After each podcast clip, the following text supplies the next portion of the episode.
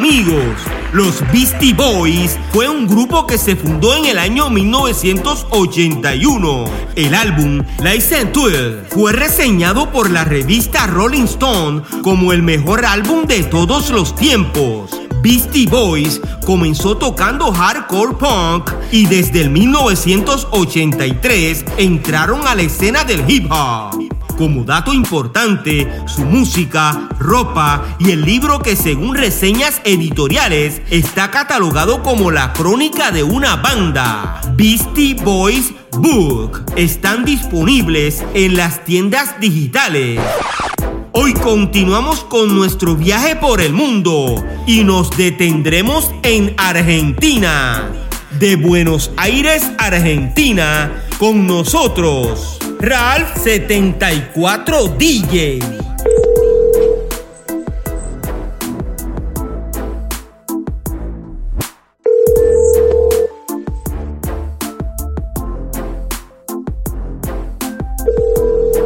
Hola. Saludos hermano, eh, Piro JM desde Puerto Rico.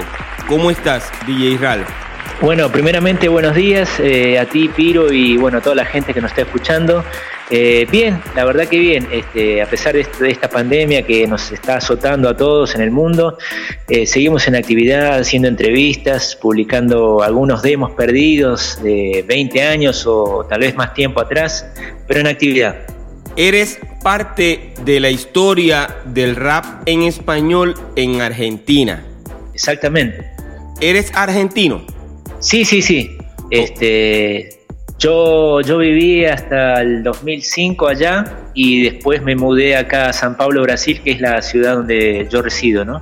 ¿Y de qué parte de Argentina eres?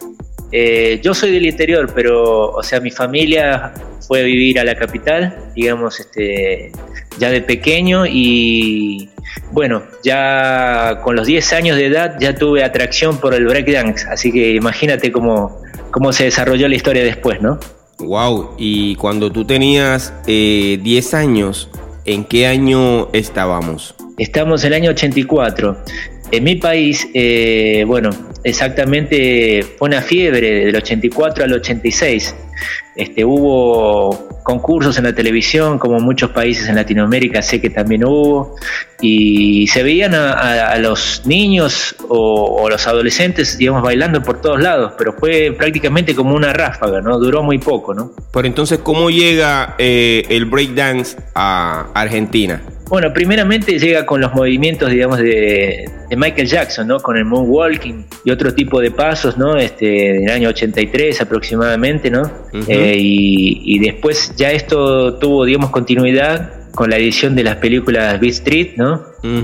Eh, Breakdance, ¿no? Fueron las más populares, ¿no? Que conocemos todos. ujú. Y exactamente en esa época, bueno, yo tenía 10 años, ¿no? En el año 84, eh, fue como una fiebre. Yo era muy pequeño, ¿no? Yo recuerdo mi contacto fue muy breve en aquel momento porque la única persona, la única persona que yo conocía que, que hacía ese tipo de movimientos era un primo que yo tenía, ¿no?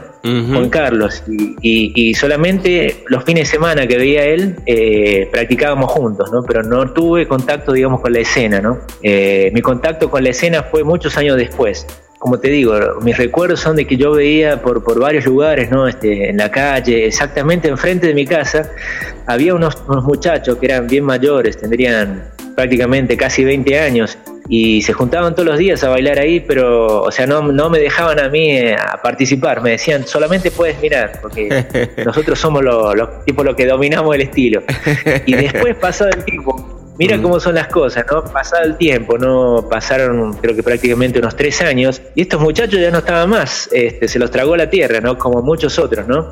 Este, o sea, la moda se los llevó, prácticamente estuvieron ocupando un espacio este, de un determinado momento. Y, yo estaba prácticamente empezando en el año 87, ¿sí? como te estaba comentando, mm. eh, años después ¿no? de, de, tener mi contacto con el breakdance. Eh, o sea, conozco, llega a mí, digamos, este, a mis oídos, una cinta de Beastie Boys, eh, Listens to Isle, ¿no? O sea, me llamó la atención porque yo nunca había escuchado algo por el estilo y bueno, eh, yo dije esto es algo diferente. No sé lo que es, pero me interesaría, digamos, de descubrir algo más. No me convenció, o sea, no fue algo que, digamos, me impactó como decir yo quiero hacer lo mismo que viste vos. O sea, yo quería saber más al respecto, pues no sabía si existía más grupos o no, o cómo era eso, ¿no? Y, dando vueltas, digamos, por las disquerías del barrio, como se dice, ¿no? Que no, no eran disquerías especializadas para DJs. Eh, después te digo que ahora pasado prácticamente casi medio año. Veo la foto, digamos, de este, o sea, que, ni fue que yo lo busqué, pasé enfrente de la disquería y vi la foto de Togger and Leather, ¿no? Del disco de Randy DC y dije, no, ¿qué es esto, amigo? Eh, o sea, vi, vi, la postura de ellos, todo, y, le dije al tipo, puedes poner este disco que, quiero saber qué es. Y ahí como que vi la conexión, ¿no? O sea, había escuchado la cinta, digamos, de, de Viste Boy. Escucho Toby Dan Leather, de, ¿cómo se dice?, de Randy MC, y dije, no, esto es lo que quiero hacer, esto ya me convenció. Dije. Y ahí fue justamente cuando, bueno, yo digo, esto, tengo seguridad que quiero hacer esto, ¿no? Despiertas tu amor por el rap en el año 1987. Eso, cuando yo, digamos, escucho la cinta Listen to de Beastie Boys. ¿Comienzas como DJ o como rapero? Comienzo al mismo tiempo con las dos cosas. Eh, después, digamos, del año 87, ¿no? yo había hecho el viaje de egresados que nosotros hacemos siempre, es tradicional hacer el viaje cuando nosotros tenemos 12 años y terminamos la escuela primaria. y, y, bueno, yo, yo había visto por primera vez un DJ en acción, ¿no? En una discoteca y me llamó también mucho la atención. Eso fue prácticamente muy paralelo ¿no? al episodio este que le estaba comentando de haber escuchado a Beastie Boys, ¿no? y, bueno, y yo, o sea, no tenía ningún equipamiento, eh, ningún equipo profesional, nada, ni, ni tornamesa, nada por el estilo. O sea, tenía el equipo que tenía mi padre, digamos, ¿no? y, bueno, ahí ocurre un otro episodio más que es muy curioso también, ¿no? Que al lado de donde yo vivía, había, digamos, un, cerrado, digamos, una, una, inmobiliaria y parece que en la inmobiliaria este, tenían depósito de discos con defectos, ¿no? Discos de vinilo. y, yo voy, agarro algunos así al azar, ¿no? Como se dice, ¿no? Este, algunas, unos compilados, ¿no? Que me, llamaban la atención por su foto nada más. Y ahí hay unos temas de Chic, de Cool and the Gang, ¿no? Los más clásicos, ¿no? Ladies Night y cosas por el estilo, ¿no? Y bueno, y, fui escuchando eso y cuando yo escucho justamente eh, la cinta de, de Beastie Boy que, hacían Scratch y todo eso, eh, yo intenté, digamos, reproducir eso como sea, digamos, ¿no? Con el equipo de, con la tornamesa de mi, de mi padre, ¿no? Y, o sea, que no era la, digamos, el equipo más adecuado, ¿no?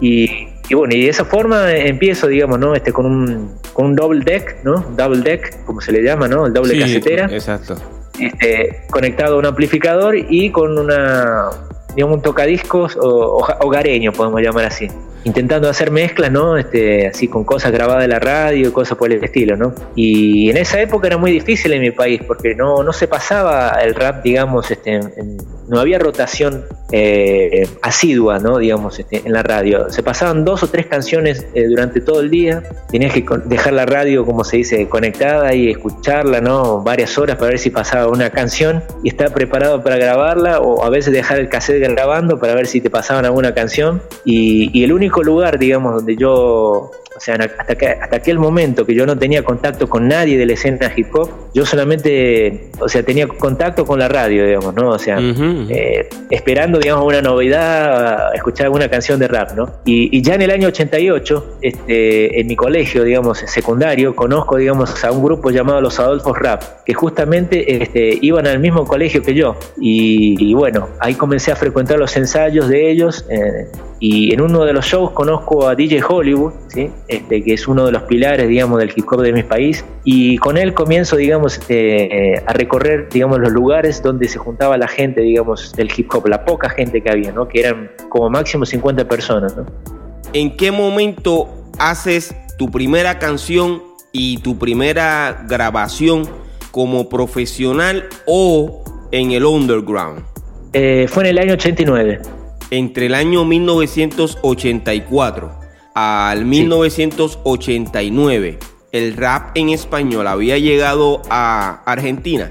Mira, muy poco. Eh, yo vi en, su momento, creo que fue en el 89 o 90, ahora ya estoy un poco olvidado, pero se reeditó, digamos, un, disco, un maxi single de Breule MC, creo que era el C de rap. Inclusive también eh, el, video también se difundió, digamos, en, algunas cadenas televisivas en el país. Y más tarde, digamos, algún conocido me, me acercó a una grabación de TNT ¿sí? una grabación pirata, que a mí me, gustó bastante lo de TNT. Sí, cuando te refieres a TNT, ¿estás hablando del rapero TNT, el César de Puerto Rico? Exactamente, ese mismo. Ok, ¿qué canción escuchaste de él? Mira, no me acuerdo los títulos, pero, o sea, eh, te puedo decir que, era una cinta pirata que, un amigo me, mostró, creo que fue en el año 90 o 91, por ahí más o menos, ¿no? Y, me gustaba, o sea, lo que, lo que me gustó de, TNT fue justamente que él rapeaba en español muy claro y, digamos, contundente, ¿no? Era un mensaje, digamos, un rap eh, consciente, ¿no? Antes, antes de escuchar a ellos, en el año 88, yo escuché, no sé si fue que alguien me pasó, ahora ya también me he olvidado, pero creo que sí, sí, me, llegó una grabación del compilado Rap in Madrid, que fue eh, el primer compilado que salió en España, y específicamente yo conseguí en el año 90 eh, el maxi single de MC Randy and DJ Jonko, Eitia se llamaba, ¿no? Y eso... Eipijo, Eipijo, Eipijo y Tía Déjame en Paz y fue, digamos, ellos, ellos participaron en el primer compilado, ¿no? Rap in Madrid, eh, que salió en el 88 en España, y lanzaron solamente creo que un disco nada más, ¿no? Eh, en su carrera. Y eso me llegó a mis manos y eso me, digamos, me animó a rapear en español, porque yo cuando comencé rapeando hacía, digamos, este, trechos, algunos fragmentos, digamos, de, de canciones, por ejemplo, de, de Breaks, ¿no? De Curtis Blow, o por ejemplo, Michael G, un poco más de hip house, ¿sabes? Y, cosas por el estilo, ¿no? Este, nosotros rapeamos imitando, digamos, a, los raperos norteamericanos, este, agarrando algunos fragmentos, porque la mayoría no, no sabíamos inglés, muchos, ¿no? Entonces intentamos imitar y, como si se copiar o traducir con el diccionario en mano, justamente porque no había internet en aquella época, y de esa forma no nos teníamos que arreglar, nos arreglábamos de esa forma, ¿no? Este, copiando, intentando imitar, ¿no? Y escuchando una cantidad infinita de veces para poder entender lo que decían, ¿no? Cuando te toca grabar tu primera canción, ¿la grabas en el underground o la grabas profesionalmente?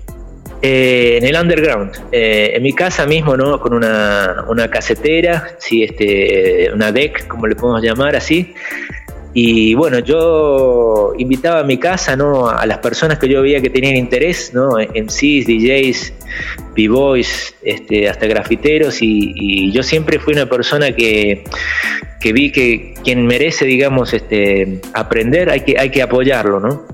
Pero en mi país no pensaban así la mayoría de las personas, pensaban de la forma contraria. O sea, pensaban así, o sea, el que está aprendiendo lo vamos a dejar que, digamos, que, se golpee, que se golpee, que se tropiece en el, piso y, después de, un ah. tiempo, si, continúa, lo vamos a ayudar, a ver si se levanta. exacto, exacto. A ver si él mismo con su propia fuerza y energía se levanta y sigue caminando. Uno siempre debe tener esas energía y esa motivación para después de cada caída, levantarse, sacudirse y seguir hacia adelante. Eso es bien importante en la vida de cada ser humano. Exactamente. Tu nombre artístico en la década de los 80, ¿cuál fue? DJ Ralph, eh, con PH y MC, y el símbolo de pesos que se usaba en aquella época, no sé si recuerdas. DJ Ralph MC. Exactamente, sí, sí, sí. Mira, yo en aquel momento, eh, bueno, hasta digamos la etapa previa a la cual yo me inicio con el, mundo del, movimiento hip hop, eh, yo me juntaba con unos amigos a jugar al fútbol, ¿no? Y, yo les pregunté a ellos si cuál nombre les gustaba más y nadie, dijo nada, entonces dije, va, bueno, bueno, me voy a poner este nombre, porque yo ya sabía, había escuchado hablar de que todos se ponían nombres en inglés, ¿no? Y algo por el estilo. Entonces, bueno, eh, decidí eh, colocarme yo mismo ese nombre. ¿Puedes decirme el título de esa primera canción que salió en el underground de Argentina? Bueno, eh, es una canción que mira, mira tú cómo son las cosas, ¿no? Este, con esta pandemia yo la he publicado recientemente, ¿sí? Eh, ella fue grabada y está aún en, cassette, ¿no? Eh, desde aquella época. Yo, yo soy una persona que soy un coleccionista y guardo todo. Te digo, los VHS, los cassettes, los, discos de vinilo. Tanto es así que yo, a la hora de musicalizar, yo no toco con, con cerato y ninguna tecnología de estas que se usa hoy en día. Yo toco con el formato original, con vinilo, si es posible con 45 RPM, ¿no? Y bueno, soy, digamos que fiel a las esencias, ¿no? Hoy por hoy, o actualmente todavía estás ofreciendo tus servicios como DJ. Sí, sí, yo este, no he parado nunca, desde aquella época que he comenzado, ¿no? Obviamente que ha habido altibajos, como le llamamos en la vida, y bueno, este, pero épocas en las cuales me he dedicado menos de repente, en otras más, pero creo que esto hace parte del ser humano, ¿no? Este, Hay cosas que a veces nosotros tenemos que dejar en segundo plano para poder dar importancia a otras cosas, como la familia, la salud, o cosas por el estilo, ¿no? Pero siempre he estado en actividad, de una forma u otra, ¿no? Eh, siempre he estado colaborando con el hip hop de mi país y hoy en día con el hip hop latinoamericano, ¿no? Acabas de mencionar que publicaste tu primera canción. ¿Dónde la publicaste? En YouTube. ¿Y se titula? Mira, eh, le puse le puse así, eh, mi nombre, ¿no? DJ eh, Ralph, 1989. Ahora enseguida te paso exactamente el nombre que, le he puesto, ¿no? Es un fragmento, ¿no? Es un fragmento en inglés, ¿no? Justamente como te he dicho. Es un, o sea que... un, cover que, que, ah, yo he grabado de, la, de Michael G, ¿no? En inglés, ¿no?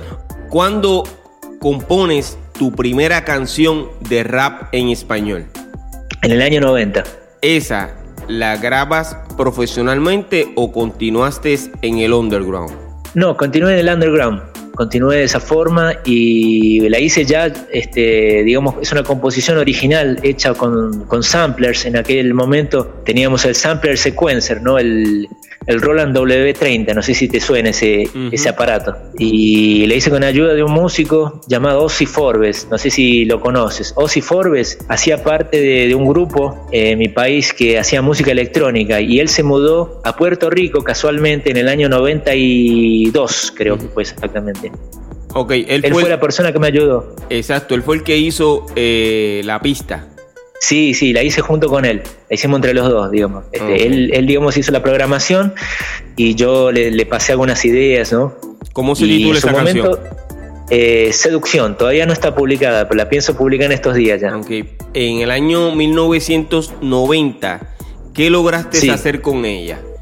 Eh, simplemente tocaba en vivo, tocaba en las discotecas, en los bares, cuando hacíamos eventos este, así de hip hop, que en esa época había muy poco, ¿no? En mi país no había, como te puedo decir, una noche de hip hop, lo que sí había eran eh, algunas discotecas que eran más, como podemos decir así, eh, de las periferias, ¿no?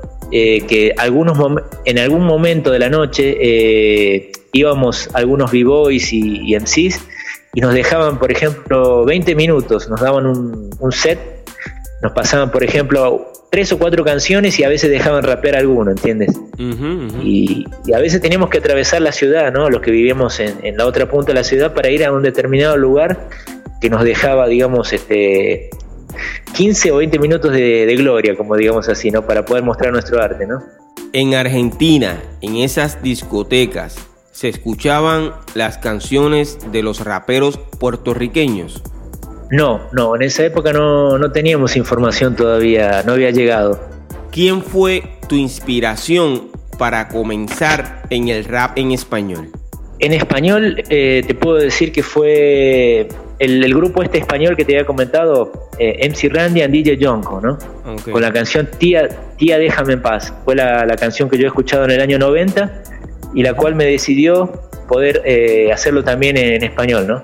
Y de esos eh, raperos de Madrid, España, ¿lograste conocer el trabajo o haber escuchado al rapero El Mesui? No, no, no, no. ¿Estos raperos están activos todavía? No, mira, yo, yo tuve una comunicación por Facebook con, con MC Randy él parece que eh, sacó un disco solista en el año 2012, si no me equivoco ahora. Eh, y yo, yo le comenté que estaba armando un documental, ¿no? Este, sobre la escena del boom bap de, mi país, de los años 90, ¿no? en la cual yo fui muy activo, ¿no? Y actualmente sigo también, ¿no? Cada, cada año cuando tengo la posibilidad de viajar, hago un tour por allá, hago shows, eh, workshops, ¿no? Y bueno, siempre la idea es justamente eh, pasar el conocimiento e intercambiar las informaciones, ¿no? Por lo menos hablo en primera persona, ¿no? De mi, parte, ¿no? Antes de que comenzaras a cantar rap en español, eh, hubo raperos en Argentina que ya representaban la cultura del hip hop. Sí, había, había. Inclusive te puedo decir más. Existió el primer lanzamiento discográfico de rap en mi país. Fue de un grupo llamado El Club Nocturno. ¿sí? Eh, fue un grupo que a mí ya en su época no me gustaba a mí, o sea, no a nivel personal porque no rapeaban eh, consistentemente, no pasaban ningún mensaje, entonces no, no me gustaba, ¿no? Pero ellos salieron por BMG en el año 1989, ¿sí? Pero en el underground, ¿hubo raperos? Sí. hubo, hubo, hubo tres específicamente. Eh, ¿Puedes mencionarme los nombres de esos artistas? Sí, eh, Rock fue el primero, que es un uruguayo, que él se estableció de pequeño ¿no? en mi país y él, comenzó siendo b-boy y después eh, como él, digamos, este, fue uno de los primeros raperos y, digamos, hasta el día de hoy él continúa, ¿no? Él fue el rapero que más este, éxito tuvo en mi país y en Latinoamérica, ¿no? Él salió como artista de hip house, ¿no? En el año 90 específicamente lanzó su, trabajo discográfico, ¿no? Este, como artista de hip house y, fue muy conocido en mi país, en toda Latinoamérica, inclusive él creo que editó algo en Europa también. Eh, ya me mencionaste uno, faltan dos. Sí, Frost, Frost MC, que es eh, uno de los integrantes, uno de los ex integrantes ¿no? del sindicato del hip hop. Y eh, el tercero es un rapero llamado Mike D, que es integrante de un grupo llamado Bola 8. ¿Estos raperos todavía están activos en la música? Sí, sí, están activos. ¿Tienes comunicación con ellos? Eh, con Jacimel Rock tengo contacto. Ya me mencionaste que el primer disco que sale en Argentina fue del grupo Club Nocturno, ¿cierto? Sí, sí, exactamente. ¿Cuál fue el primer rap en español que sonó en Argentina? Mira, eh, si te digo te miento, como se dice, ¿no? Yo sé que la primera canción que yo escuché en la radio fue el TV, eh, la canción TV Rap, que era de estos este, de este grupo, justamente, ¿no? Club Nocturno, y, no me llamó la atención para nada. Eh, simplemente en su momento me, generó rabia, o sea, en su momento, ¿no? Hoy en día está todo bien, como se dice, ¿no?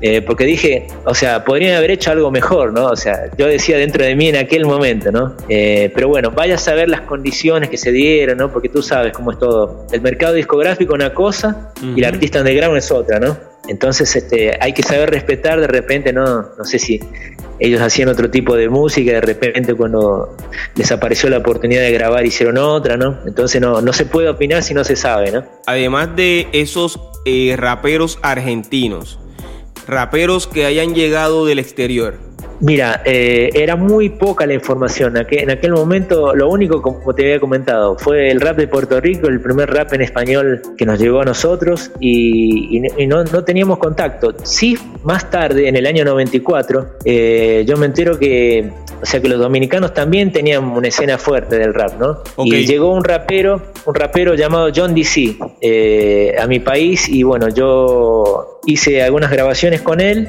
underground, y este también lo promocioné en algunos eventos locales allá, ¿no? ¿Este rapero era eh, de República Dominicana?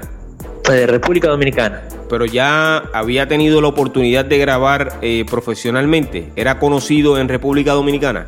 Eh, no lo sabemos. solamente lo único que yo sé que él llegó en ese año, en el año 94, y se quedó por lo menos unos tres o cuatro años. Después yo le pedí el rastro. Sé que él después tuvo la oportunidad de grabar este, una cumbia rap, algo un poco más comercial, ¿no? Pero bueno, después yo le perdí el contacto porque ya estaba viajando mucho aquí a Brasil, estaba ahí de vuelta, ¿no? Brasil, Argentina, entonces no, no, no, no sé más qué ocurrió con él, ¿no? Esa primera canción que escuchaste de rap en español, ¿la obtuviste en vinilo, en cassette o porque la escuchaste en la radio? Eh, o sea, Brille MC lo vimos en, la televisión, pasaron el videoclip del, del, SIDA Rap y después, más tarde, fue reeditado en mi país, ¿no?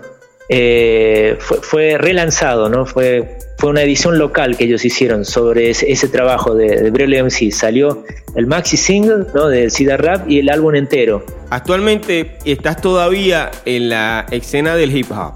Eh, sí, sí, yo hago radio y eh, eh, hago workshops también aquí en San Pablo, Brasil, ¿no? que es mi, nueva ciudad donde yo resido hace casi 20 años. Y como rapero también tengo mis canciones propias, este, publicadas en YouTube y demás. Ok, ¿y te presentas en Argentina como rapero o como DJ? Generalmente de, las dos formas, ¿no? Cuando es posible, de las dos formas, ¿no? Como te había comentado, yo todos los sábados tengo un programa de radio en el cual yo soy columnista, ¿no? No es mi programa específicamente, yo hago un aporte, ¿no? Eh, tengo una columna y ahí este, elijo algún algún subgénero de, la música negra, por ejemplo, vamos a hacer de cuenta el jazz funk o el soul o el, o el, rap de los años 80 o 90, lo que sea, ¿no? Y hablo al, respecto, ¿no? Todos los sábados salgo, al aire con justamente con, con, ese aporte, ¿no? En la radiofonía. ¿En qué emisora es? FM Gráfica, 89.3 MHz. ¿En Argentina? Sí, sí, sí, pero también sale online. O sea, cualquier persona de cualquier país puede, digamos, este, desde su computadora, ¿sí? O, desde su móvil también, ¿no? Eh, digitar radiográfica.org.ar. Desde que te convertiste en rapero, ¿has grabado cuántas canciones? Esta es una sorpresa para muchos, ¿no? Este, yo, yo no he sacado ninguna canción oficial solamente por, por YouTube mismo. Y en el año, en el año pasado eh, salió, digamos, un, primer trabajo mío aquí en Brasil, ¿sí? Eh, que yo justamente tengo en CD y en DVD ha salido, ¿no? ¿No tuviste la oportunidad de grabar profesionalmente y dar a conocer tu trabajo como tal? Eh, mira, eh, es algo, como dice, una controversia, ¿no? Yo tuve la oportunidad, pero no quise. No quise hacerlo porque no fue, digamos, de la forma eh, que yo hubiese querido, ¿no? O sea, la primera oportunidad que tengo se da en el año 92, ¿sí? Este, de la mano de un grupo llamado Cumbiatronic, y ellos hacían cumbia rap, ¿sí? En mi país. Y bueno, por esas cosas de la vida, digamos, este, estamos grabando y después, este, a la mitad de la grabación sucede algo, digamos, un desentendimiento, ¿no? Este, de, la persona, del músico que me había dado la oportunidad, con este, la persona de la compañía discográfica me dice de un día para otro que el, proyecto no, no, iba a continuar, ¿no? Y después, en el año 96, eh, salió un aviso en el periódico, ¿no? De mi país buscando un reemplazante del cabrón latino. El cabrón latino era un cantante, digamos, este, que hacía rap con un acento imitando a los, a los centroamericanos. No sé si has llegado a conocer el trabajo del cabrón latino. Y yo me presento, ¿no? Para esa oportunidad, digamos, ¿no? Este, de reemplazar y, voy con mi, con mi, este, con mis canciones, ¿no? Y el tipo, digamos, de la, de la disquera me dice así, está muy bueno lo que hace, pero nosotros no queremos eso, queremos hacer el cabrón latino. Y entonces nunca más, no me interesó eso, entonces no volví más. Y este, siempre me he mantenido de esa forma, ¿no? Underground y haciendo la música que me gusta, ¿sí? De, mi forma, de mi manera mismo. Decidiste mantenerte en el underground. Sí, exactamente. ¿En qué año comienzas a publicar tus canciones en las plataformas digitales? Bueno, eh, yo como DJ comencé a publicar en el 2000, creo que 2008, eh, mis DJ sets, ¿no? Mis mezclas, ¿no? Eh, en internet, en YouTube que bueno, eh, hoy en día están, podemos considerarlas como de mala calidad, ¿no? Porque se ha mejorado mucho la calidad de audio y, varios procesos, ¿no? Para poder mostrar nuestro arte, ¿no? Entonces cosas grabadas hace como 10 años atrás a veces no suenan tan bien, ¿no? Pero aún están publicadas, ¿no? Y mis canciones de rap yo las comienzo a publicar eh, creo que hace unos 4 o 5 años atrás, ¿no? Eh, comencé a publicarlas de a poquito y mis canciones más actuales son desde hace dos años atrás. ¿Hiciste un videoclip también? Sí, sí, sí, uno llamado Ideal Concreto. Esa, esa canción este, tiene un videoclip que está disponible en YouTube, es solo digitar mi nombre artístico y la canción Ideal Concreto. Y también salió en DVD justamente como te he dicho acá en Brasil, ¿no? Ideal Concreto, ¿de qué trata? Bueno, trata justamente eh, eh, de las cosas que ocurren con la persona, ¿no? Este, como se dice que, a veces, por ejemplo, cuando tú dependes de otro eh, y tienes que confiar en esa persona, si realmente este, ves que es la persona adecuada, sea tanto sea un niño, un hombre, una mujer, lo que sea, ¿no? Eh, expresa tu arte y confía y, no, no, no te cuestiones tanto, ¿no? Este, continúa adelante a pesar de, de, lo que sea, de las dificultades del día a día que todos tenemos, somos seres humanos. Continúa con tu ideal y hasta lograrlo, ¿no? Hasta completarlo mencionaste hace eh, unos minutos que en el año 1990 lanzaste tu primera canción de rap en español en el underground. Eso, la canción Seducción. Ok, me imagino que la repartiste a los amigos, etcétera, etcétera, ¿cierto? Mira, en aquel momento, ah, eh, eh, exactamente en mi país, opinamos de la siguiente forma. Cuando tú hacías algo que era que tú pensabas que era de calidad, se lo mostraba solo en fragmento, ¿no? Cuando llegaba alguien a tu casa, por ejemplo, si estaba por ir, por ejemplo, o, lo agarraba desprevenido, le decía, escucha esto, ¿no? Por ejemplo, ¿no? Y, ahí después le decía, ¿quién piensa que es esto? quién, quién, ha hecho esto, ¿no? Por ejemplo, ¿no? Este, le, preguntaba al tipo. Y ahí, este, o sea, era como si fuese un, cuestionario, ¿entiendes? O sea que... Y se le mostraba un fragmento. No, no, no, no, no, se lo, no se copiaba, digamos, no se copiaba. El material que tú grababas, los demos, no se copiaban. Se, mostraban solamente un fragmento, eh, como yo te decía, y a, los, y a los que menos sabían, este, a veces hasta se los castigaba, digamos, dándole el, peor material, ¿no? En mi caso yo nunca he hecho eso, ¿no? Al comienzo te puedo decir que sí, lo he hecho, lo puedo afirmar que lo he hecho, pero después yo he cambiado de mentalidad y dije, no, hay que apoyar a la gente. Ya somos pocos en este movimiento, entonces hay que unir a los pocos que realmente demuestran interés y no hay que hacerle eso, porque bueno, pobres estos, estos muchachos, ¿no? Si no, no tienen acceso, ¿no? ¿Cómo vas a intentar, digamos, dejarlo por el piso, ¿no? que es lo que prácticamente hacían, ¿no? ¿Existen personas que puedan identificarte como uno de los primeros raperos de Argentina? Sí, sí, existe toda una escena, digamos, este, y, y justamente esto está documentado en un documental llamado El Juego de 1999. ¿Alguna vez hiciste eh, alguna colaboración con tus colegas de Argentina? Ah, sí, eso sí, sí, sí, pero son todas grabaciones underground, ¿no? Como te digo, por ejemplo con DJ Hollywood, que es uno de los pioneros también de mi país, eh, no, me olvidé de mencionarlo, ¿no? Este, o sea, tenemos los tres que te había mencionado, Jasmine Rock, Bros y Mike D, y después, más tarde, eh, comienza eh, también DJ Hollywood, que es una persona activista que está también en la cultura, que es un, DJ y, y B-Boy, ¿no? Digamos que un profesor de los B-Boys de, mi país, ¿no? Que están aún en actividad. ¿Hiciste alguna colaboración con él entonces? Sí, sí, con, con él, con DJ Hollywood, eh, o sea, hacíamos grabaciones. Generalmente, eh, cuando ibas a la casa de alguno de estos, como podemos llamar así, pilares de la cultura, ellos siempre estaban, digamos, este, practicando, haciendo scratch, alguna cosa, y decían en cierto momento, ahora prepárate que vamos a grabar, te decía, ¿no? Te decía, prepárate bien, ¿no? Este, y intenta hacer tu, mejor, tu mejor rap, por ejemplo, o fragmento de rap. Cuando te presentabas en Argentina en la década de los 80 o los 90, el público, eh, ¿se sabían tus canciones? ¿Cómo lograban reconocerte como artista? No, eran festivales, mira, te cuento, eran festivales que armaban así, este, a veces las propias discotecas decían, bueno, vamos a hacer la tarde del rap, ¿no? Era tipo una matiné. Mm, y, escogían a cinco o seis artistas, digamos, del underground que había, ¿no? Y les hacían cantar tres canciones de repente, ¿entiendes? Eh, no, no éramos muy conocidos, éramos conocidos en el ambiente, entre nosotros mismos, ¿no? Como te decía, éramos 20, 30, hasta 50 como máximo, ¿no? Y esos tipos iban a todos lados, los muchachos estos en sí, B-Boys, nos acompañaban a todos lados porque sabían que no había otro lugar, ¿no? Y eran muy pocas las discotecas, te puedo decir que eran cuatro o cinco y quedaban en la periferia. Entonces, quienes vivíamos en la capital teníamos que viajar prácticamente una hora y media, a veces hasta casi dos horas para llegar a la discoteca específica donde nos daban una chance, ¿no? ¿A quién identifica Argentina como el primer rapero que representó la cultura hip hop. Jasmine Rock, porque él fue, digamos, específicamente el primero, digamos, en, bailar breakdance y animarse a rapear y en lanzar también un trabajo discográfico, ¿no? Y el cual, digamos, ha tenido un éxito tremendo a comienzos de los años 90 y, y hoy en día es muy recordado, ¿no? Y él sigue en actividad también, ¿no? Por todo esto, ¿no?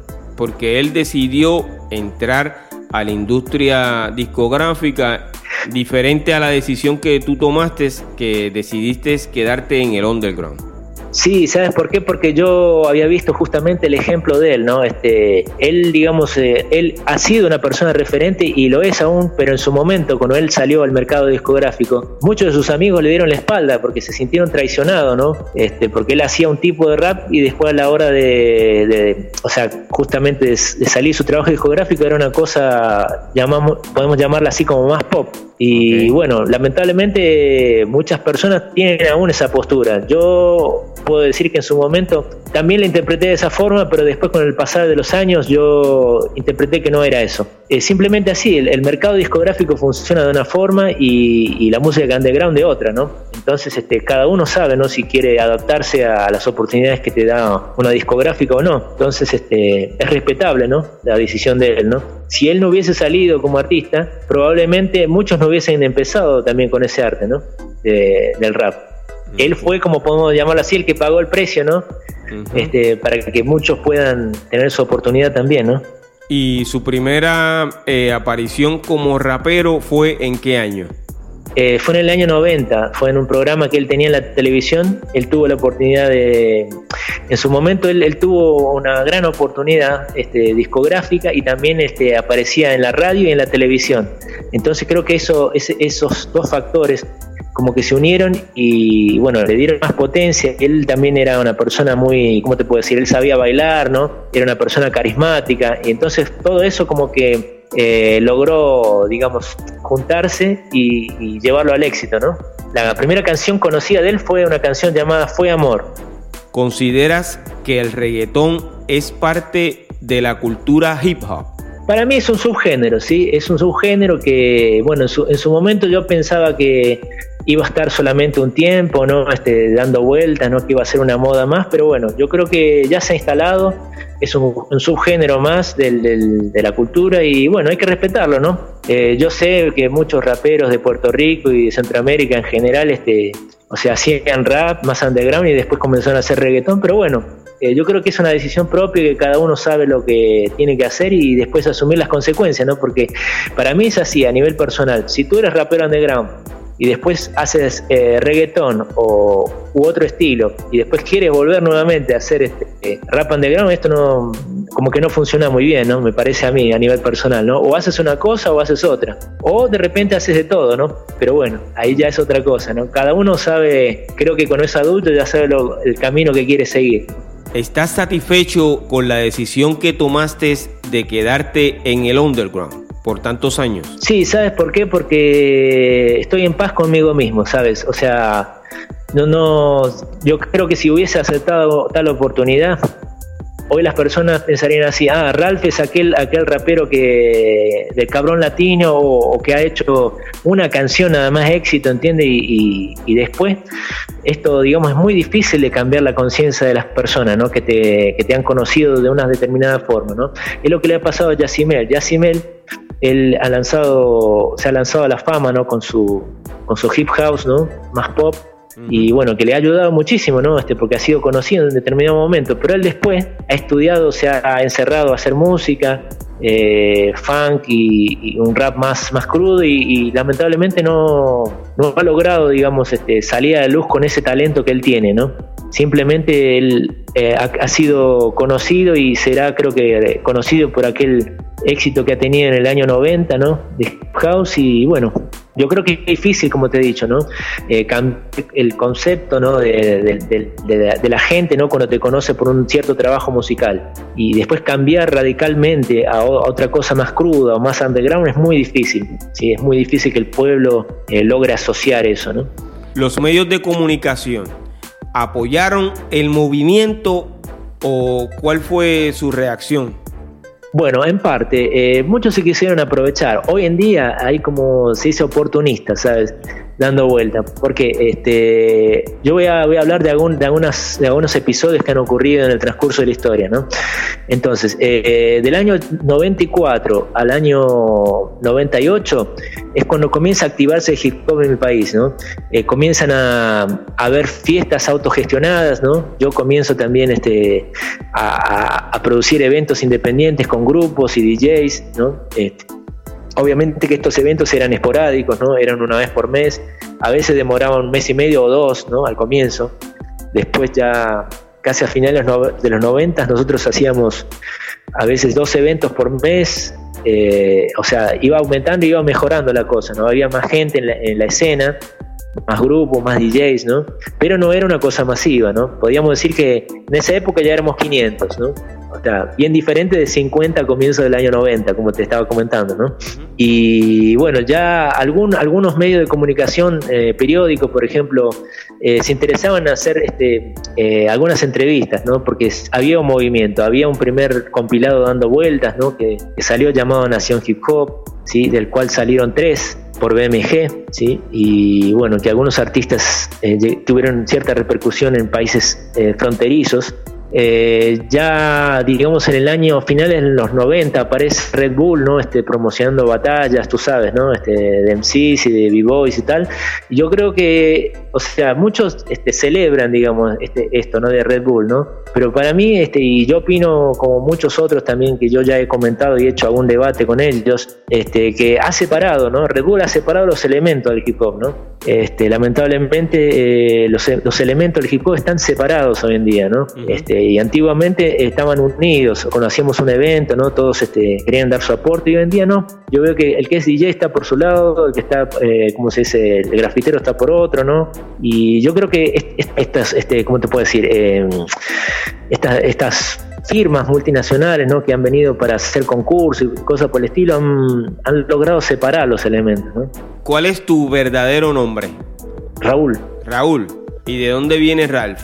Ralph es justamente un nombre creado, como te había comentado al comienzo, ¿no? Este, es una idea, digamos, de que, en su momento todos los raperos tenían nombres en inglés, ¿no? Eh, en mi mm. país y bueno, eh, yo, yo di como que para para que decida mis amigos y ninguno quiso decir y dije, bueno, me voy a poner este nombre y quedó como una cosa, digamos, este, así medio autoritaria, pero bueno, quedó, digamos, ¿no? El Ralph. Y con el transcurso del tiempo ha ido cambiando, ¿no? Primero fue DJ Ralph MC, después fue RLF en los años 90 y hoy en día es eh, Ralph 74 DJ, ¿no? Ese nombre artístico lo tengo desde el año 2005, ¿no? que es el año justamente cuando vine a residir acá a la ciudad de San Pablo, Brasil. Si la gente quiere conocer más sobre tu trabajo, ¿dónde puede conseguirlo? Eh, bueno, en YouTube, ¿no? Este, tengo tres canales, ¿no? Uno es este Fanatic con R, H A L F A N A T-I-C, Ralph Fanatic. Y después está eh, solo colocar Ralph 74 eh, DJ, ¿no? Y van a aparecer varias cosas, publicaciones este, de canciones, este, DJ sets, ¿no? Que yo he grabado, ¿no? Y cosas, trabajo así en general del transcurso de este tiempo, ¿no? ¿Hay algo que quieras decir antes de que terminemos este episodio? Sí, sí, sí. Este, yo le diría así, tanto a la gente que está, digamos, hace mucho tiempo en la cultura hip hop, como los que están recién em, empezando. Estas son palabras que yo las di cuando se celebraron los 30 años del movimiento hip hop de mi país, que eso fue en el año 2015. ¿sí? Eh, no dejen de hacer lo que les gusta porque alguien se los diga, les aconseje no este, para con eso que no es lo tuyo. ¿sí? Siempre sigan su instinto, su corazón eh, sean ustedes mismos y, crean en su arte, ¿sí? este, que los va a dejar más felices. Te felicito porque eres firme en tus decisiones. Lo que pude notar o lo que percibí es que la fama y el dinero eh, no mueve tu corazón. Mencionaste que estás feliz contigo mismo y eso es importante. Te felicito por eso. Muchísimas gracias, Piro, por la oportunidad y me gustaría antes de despedirme mandarle un saludo a algunas personas que fueron y son importantes en mi carrera, ¿no? Este, y algunas inclusive yo he ayudado, ¿no? Este, a lanzarse discográficamente o, a crecer en, digamos, este, en este universo llamado hip hop. Eh, un gran saludo para El Kane, a Alvarito, el uruguayo, a DJ Sauca, uno de los primeros productores este, que ha ayudado a muchos MC de Centroamérica a finales de los años 90 y aún continúa en carrera. A Impala MC, también un, un MC que ha ayudado bastante en su carrera. A DJ Tree y a muchos otros más, como por ejemplo también a DJ Hollywood, ¿sí? este, uno de los inspiradores, este, pilares de la cultura de mi país que aún se mantiene en pie. y a Jasmine Rock también. Gracias, gracias de todo corazón y mucho éxito, DJ Ralph. Muchísimas gracias de corazón, Piro. Y bueno, sabes que cuando necesites algún aporte, información o mismo para eh, hacer un canal con algunas personas también en el país que quieras entrevistar en el futuramente, estaré a disposición. Bendiciones, hermano, ¿ok? Bendiciones, como nosotros decimos, buenas vibras para ti, para tu gente, para todos los MC de Puerto Rico, este, que me gusta mucho la escena puertorriqueña, que hacen un rap consciente de calidad. Y bueno, nos mantenemos en contacto. Ralph74 DJ participó del primer documental hecho en Argentina titulado El Juego. Este rapero es activista de la cultura hip hop, DJ, columnista y además ha sido productor de eventos en Argentina y Brasil. Agradecemos su participación en esta temporada, la historia del rap. Yo soy Piro JM y esto es otro episodio más de Piro a lo natural. Oye, bomboncitos de menta para que se entretengan.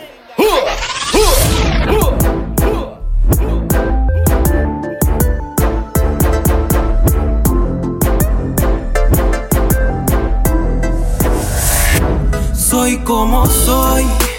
Y entiendo cada palabra suya. Y me doy cuenta de su necedad. Cada vez que murmura. Soy como soy. Y lo digo sin complejo. Que por mis ganas reflejo. Que me he puesto un poco viejo pero soy rapero